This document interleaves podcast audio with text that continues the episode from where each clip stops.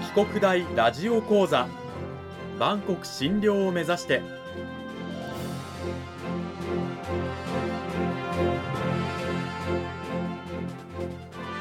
番組タイトルにあるバンコク診療とは世界の架け橋を意味する言葉です。この番組はアジアの十字路に位置するここ沖縄にある沖縄国際大学で日々どのような研究や教育が行われているのかを発信していく番組です。案内人はラジオ沖縄アナウンサー小橋川響が務めます。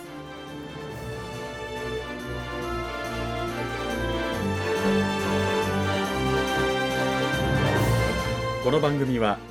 沖縄国際大学の提供でお送りします。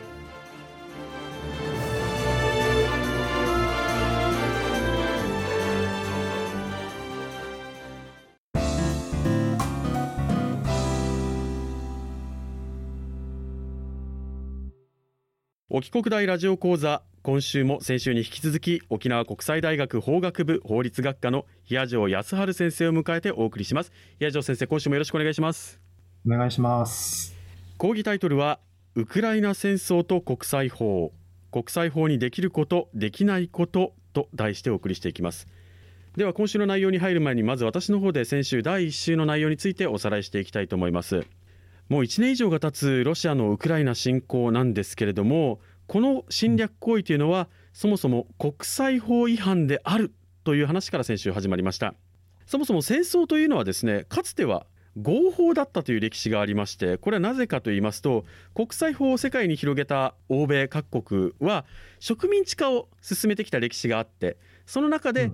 戦争を仕掛けることができた方が都合がいいということで国際法上戦争は合法だったという歴史が過去にはあります。それが20世紀になって違法というふうになりました。これは国連憲章で定められているんですがただし例外ももちろんありまして一つは国連安保理による強制措置による武力行使。これは OK であると。もう一つ戦争を仕掛けられた側が武力行使をする自衛権の行使。これは OK であると。いうことで、はい、今回のロシアのウクライナ侵攻に関してロシアはですねこの2つの例外のうち自衛権を我々は行使しているんだと主張しています。その根拠としてはロシアに対抗する NATO という北大西洋条約機構に加盟する国がどんどん増えていること。そしてもう一つがウクライナの親ロシア派ロシアを支持する人たちを人道危機から救うため。この2つを理由にロシアは自衛権を行使しているんだということでウクライナに侵攻を開始したんですがそもそも国際法上自衛権というのは武力行使を仕掛けられる大規模なそれがなければ行使できないのであってまあそれを受けていないロシアが自衛権を行使してるんだと言ってもそれは自衛権の行使には当たらないということです。したがってロシアは国際法違反をしているというお話がありました。ウクライナなんですけどももちろんウクライナは自衛権を行使してロシアから身を守っている状況でこの時点でウクライナは国際法違反はしていないんですが戦争の中でロシアとウクライナ双方がですね捕虜への虐待拷問殺害をしているという事実が指摘されていると。でこれがですね実は捕虜に関する人道的な取り扱いなどを求めたジュネーブ条約に違反しているということでウクライナも国際法違反を犯しているんだということでそういった現状がありますよというのが先週第1週のお話でしたさあそれを受けて平城先生今週はどういったお話を聞かせていただけるんでしょうか？はい今週は戦争を止める手段が国際法によって用意されているのかどうか。もし止められないとしてもその戦争の残虐性を軽減することはできないかどうか。そういった点についてお話ししたいと思っています。実際に国際法によってこのロシアの侵略行為をやめさせることっていうのは先生可能なんでしょうか？はい戦争をまあ、説得によって外交的な交渉によって平和的にやめさせることができればそれは理想的なんですが今のところそういった見込みは勝ちともありません。ロシアをでは平和的な外交交渉や説得以外の方法で止める方法っていうのはどういったものが考えられるんでしょうか？はい。国際法上考えられるのは3つの手段が、まあ、想定できると思います。うん、1つ目は、国連によるその強制措置を使うことです。国連による決定での武力行使ってことですよね。はい。国連というのはそもそも侵略に対して抵抗するための組織として作られたものですね。連合国という言葉がそのまま日本では国連という置き換えられただけで、United Nations という言葉自体はずっと変わってきていないということです。戦争に対する組織ということで、集団安全保障によって国連加盟国全体で侵略国を撃退するという仕組みが整えられています。国連による、まあ、強制措置で止めるいわゆる武力行使で侵略をやめさせるっていう方法があるということなんですけれどもこれで今回ロシアを止めることはできるんでしょうか、残念ながらそれはできないと思います。なぜかというと国連の安保理で強制措置を取る場合、まあ、武力行使にしても経済制裁にしても安保理で決議をしないといけないんですがその場合には常任理事国全部の賛成がなければいけないということになってるんですね。一カ国でも反対すると、いわゆる拒否権という形で決定ができません。でロシアは安保理の常任理事国ですので、今回はそれはできないと思います。なるほど。その他に今回、ロシアの侵略行為をやめさせる方法というのはあるんでしょうか？はい。自衛権を侵略を受けた側が行使するというやり方があります。それは可能なんでしょうか、はいウクライナ一国でロシアを完全に押し返すということは難しいでしょうし、実際、それはできていないんですよね。まあ、個別自衛権での反撃も難しいとなると、その他にロシアを侵略をやめさせる方法はありますか？はい、これが主に今取られている方法ですが、各国が独自で、あるいは国家間で協力をして、経済的な、あるいは外交的な制裁を加えて、ロシアを困らせて、戦争をやめさせるというような手段がありますね。ただ、それも1年以上にわたって続いていますが、ロシアは止まっていないという状況がありますよね。まあ、日本なども参加して、経済制裁や外交上の制裁を課しているんですが、むしろその世界的な資源やその食料危機を招くといったような状況に陥っています。じゃあ、はい、そのロシアが侵略行為をするというですね決定をしたいわゆる人個人ですねこれを処罰することはできるんでしょうか？はい。この場合、その人道法違反、戦争犯罪を行った兵士個人や、あるいはそれの命令をした上官、あるいはその国家指導者、そういった人たちを処罰するということは可能です。実際にどういう方法によって可能なんでしょうか？はい。これは裁判にかける、そして処罰をするといったその人道法の執行を行うことによって可能となってきます。なるほど。裁判となると、一国の国内で行われる裁判と国際的な裁判という2つの方法があると思うんですが、国内裁判によって裁くことというのは可能なんでしょうか？はい、それはもちろんできるわけです。容疑者を捕まえた国がその容疑者を裁判にかけて、え